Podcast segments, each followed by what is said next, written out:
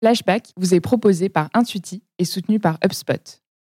Quatrième partie. Il y a des entreprises qui sont vraiment à côté de la plaque.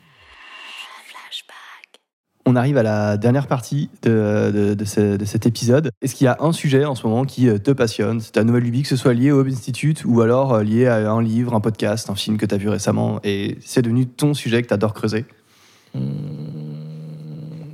Mon sujet que j'adore creuser.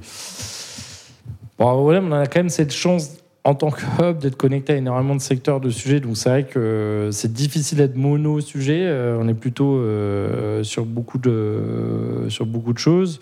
Non, mais c'est sûr que le sujet durable, euh, il n'est pas nouveau.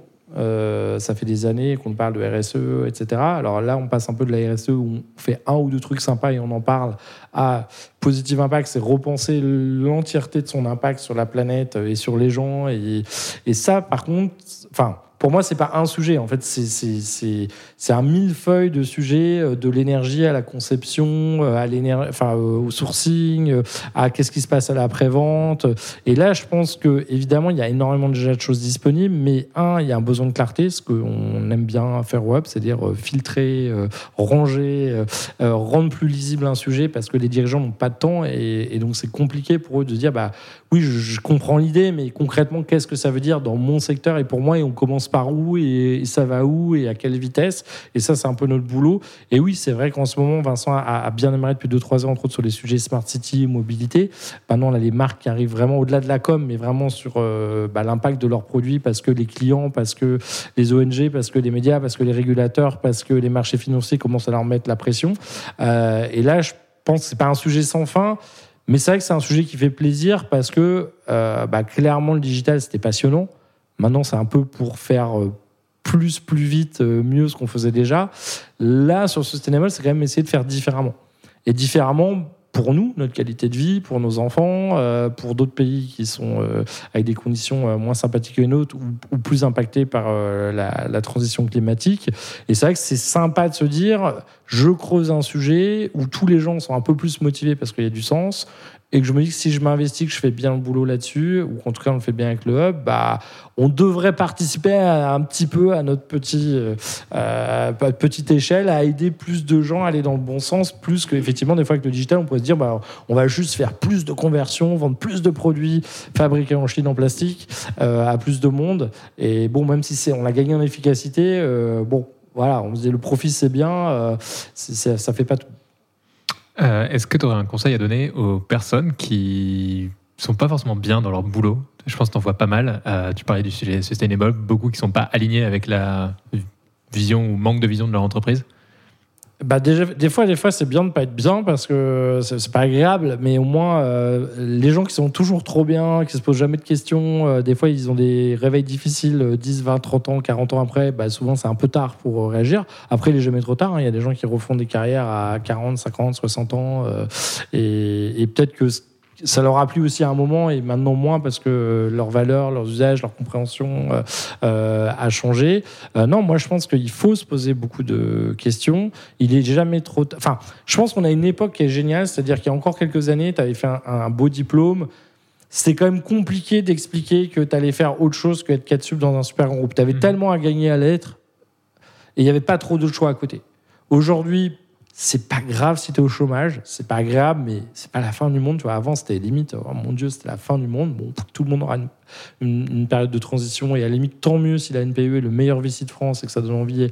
Ça aide plein de gens à avoir le temps de rebondir pour tester une idée, pourquoi pas se lancer. Demain, ils créeront de l'emploi, et, et, voilà. Ensuite, bah, tu peux devenir freelance. Avant, euh, ça se faisait pas. Maintenant, il y a plein de gens et qui peuvent très bien gagner leur vie en freelance, peut-être avec un meilleur équilibre de vie ou en province euh, ou autre. Euh, tu peux monter ta boîte. Avant, franchement, il y a quand même très peu de gens qui faisaient. Du coup, tu, tu savais pas à qui demander conseil. Tu vois, tu avais beau faire HEC entrepreneur ou machin. Bon, on t'expliquait un peu, mais ça restait quand même grand groupe. Là, as vraiment, tu monter une start-up, lever des fonds, tu vas chez The Family ou je sais pas chez qui. Enfin, tu peux suivre des cours en ligne, tu peux appeler des gens, tu peux. Enfin, tu vois, il y a quand même cette chance -là, plein de façons de, de, changer là-dessus. Euh, enfin. Euh, peut-être tu veux envie de finalement tu te rends compte que tu préfères gagner moins d'argent aller dans une ONG ou euh, t'investir dans une cause et à la limite tu vois on est un peu enfin socialement je pense qu'on accepte beaucoup plus la diversité et tu seras. Bon, alors déjà, c'est pas très grave le jugement des autres. Enfin, au final, tu t'apercevras que finalement, euh, tu t'en fous. Enfin, l'important, c'est quand même que tu sois bien dans tes chaussures. Mais en plus, aujourd'hui, on accepte beaucoup plus euh, de, de variations où ça choque plus forcément que quelqu'un change complètement de carrière. euh, Donc, je trouve ça génial. Au contraire, je pense que pendant des années, on a, on a fait ce qu'on attendait de nous, euh, nos parents, notre entourage, euh, la bourgeoisie autour de nous, etc. Aujourd'hui, qu'est-ce qui t'empêche Enfin, en fait, le champ des possibles, il est dingue. C'est-à-dire que, bon, là, on peut un peu moins facilement voyager, mais avant, c'était quand même très facile de changer de pays. On peut s'informer à peu près sur n'importe quel sujet, n'importe comment. On peut contacter à peu près n'importe qui. Lever des fonds en ce moment, c'est quand même assez aisé. Il y a encore un peu de chômage, en tout cas pour quelques années, euh, pour ceux qui, hésiteraient. Euh, voilà, j'ai envie de dire, c'est génial de pas être bien parce que ça nous force. Enfin, finalement, des fois, on sait ce qu'on aime, on sait pas encore ce qu'on n'aime pas. Bah, quand on commence à savoir ce qu'on n'aime plus, ça peut nous aider à trouver ce qu'on aime encore mieux et à nous diriger. Et puis faire le son en ce moment, je pense qu'il n'y a pas grand-chose à perdre, en fait. Et au pire, on pourra toujours revenir 4 dans un an. C'est pas la fin du monde si on a essayé quelque chose pendant 18 mois ou 24 mois euh, à côté. Et en deux mots à chaque fois, je vais te poser quelques questions très rapidement pour qu'on arrive à avoir notre train pour retourner sur notre Nantes, euh, pas natale, mais en tout cas où on habite. Euh, Qu'est-ce que tout le monde dit tout bas et que tu pourrais dire tout haut? Qu'est-ce que tout le monde dit tout bas que je pourrais dire tout haut Euh, bah, Qu'il y a clairement des boîtes qui sont à côté de la plaque et des dirigeants qui ont toujours euh, rien compris au changement. Je dis pas qu'il y en a qui ont tout compris, mais en tout cas, eux qui ont vraiment rien compris, euh, ça c'est sûr, ou qui pensent qu'ils vont pouvoir continuer sans, changer eux ou leur boîte. Là, je pense que.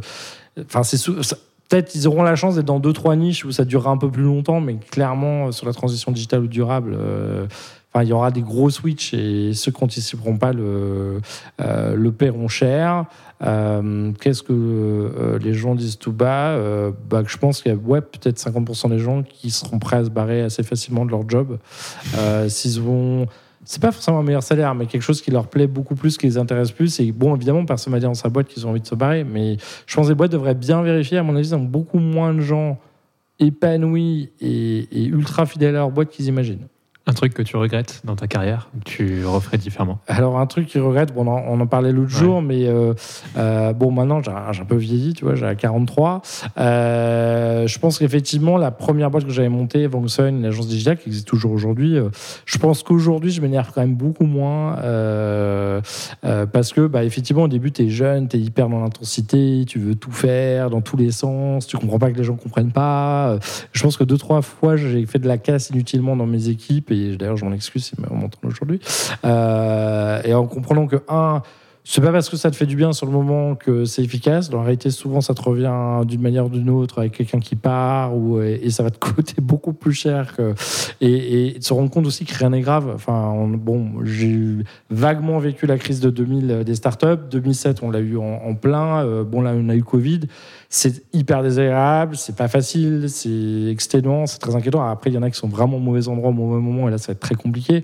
Mais après, tu t'aperçois que tant que tu es à peu près en bonne santé, euh, que les gens qui sont autour de toi, ça va, que tu apprends des trucs tous les jours, finalement, est-ce que, enfin, rien n'est si grave et donc est-ce que ça vaut le coup parce que quelqu'un s'est trompé? Après, si la personne volontairement fait quelque chose de mal, bon, là, on va en parler, mais qu'effectivement, il y a plein de façons de, différentes et que effectivement, euh, de temps en temps, il vaut mieux garder euh, ses nerfs ou, ou garder son calme. Mais bon, après, je pense que c'est avec l'expérience aussi que tu prends du recul sur, sur les choses. Et pour terminer, une rencontre forte sur ces trois dernières années.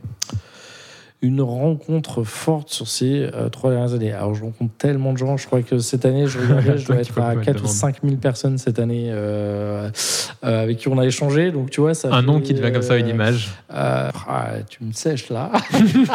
J'ai réussi. Non, mais je vois tellement de gens que, par qui euh, euh, je pourrais démarrer. Dans les gens euh, que j'ai croisés, alors il y en a plein hein, euh, dans, tous les domaines, mais non, il y a une personne, c'était. euh, D'ailleurs, j'ai réchangé depuis et, j'aimerais bien la faire intervenir chez nos clients. C'est Dorine Bourneton, qui est la première pilote de voltige handicapée. En fait, son premier vol qu'elle a fait, alors qu'elle pilotait pas, elle a eu un accident, elle a perdu ses jambes. Et elle a tellement voulu revoler, mais pas voler en tant que passager, voler, qu'elle a fait changer la législation française pour avoir le droit donner le droit aux handicapés de, piloter. Et elle, elle fait pas que piloter, elle fait de la voltige aérienne. Bon, depuis d'ailleurs, il y a eu une série qui est sortie sur TF1, je crois, l'année dernière. Mais vraiment, euh, quelqu'un de bluffant, de euh, humble, gentil, alors qu'avec une force morale, une force de caractère. Et c'est là aussi où, de temps en temps, ça te fait, euh, on va dire, euh, relativiser, relativiser un tout mm. petit peu tes petits problèmes de transfo, de marketing, de, de, voilà, de dire il y a des gens, ils ont eu des galères mais incroyables. Enfin, on aurait pu se dire que voilà, euh, la, enfin, j'ai pas dit que sa vie était terminée, mais en tout cas, euh, ses ambitions étaient tuées et qui vont rien lâcher, qui vont mais contre vent et marée, d'abord réussir à, à, juste se former et faire adapter l'équipement, etc., mais jusqu'à changer la législation en disant c'est pas que pour moi c'est si je le fais, c'est que pour les autres aussi euh, euh, derrière. Et donc aujourd'hui, elle forme d'autres personnes handicapées euh, à voler, etc.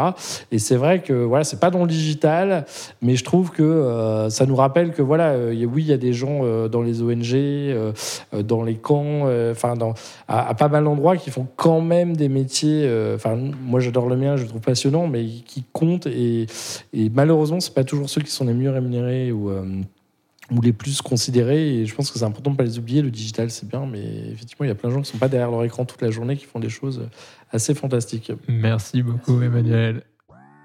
Flashback est une série conçue par Intuiti, présentée par Quentin Franck et Jean-Michel Onillon et produite par Christopher Bénévent et Lucille Dubé. Si vous avez aimé cet épisode, n'hésitez pas à nous soutenir par des étoiles sur votre plateforme d'écoute Apple Podcast ou Spotify par exemple. Et enfin, pour nous écrire, rendez-vous sur les supports de l'agence Intuiti, sur notre média Décrypte, toujours avec 3i, et sur nos pages LinkedIn. À bientôt!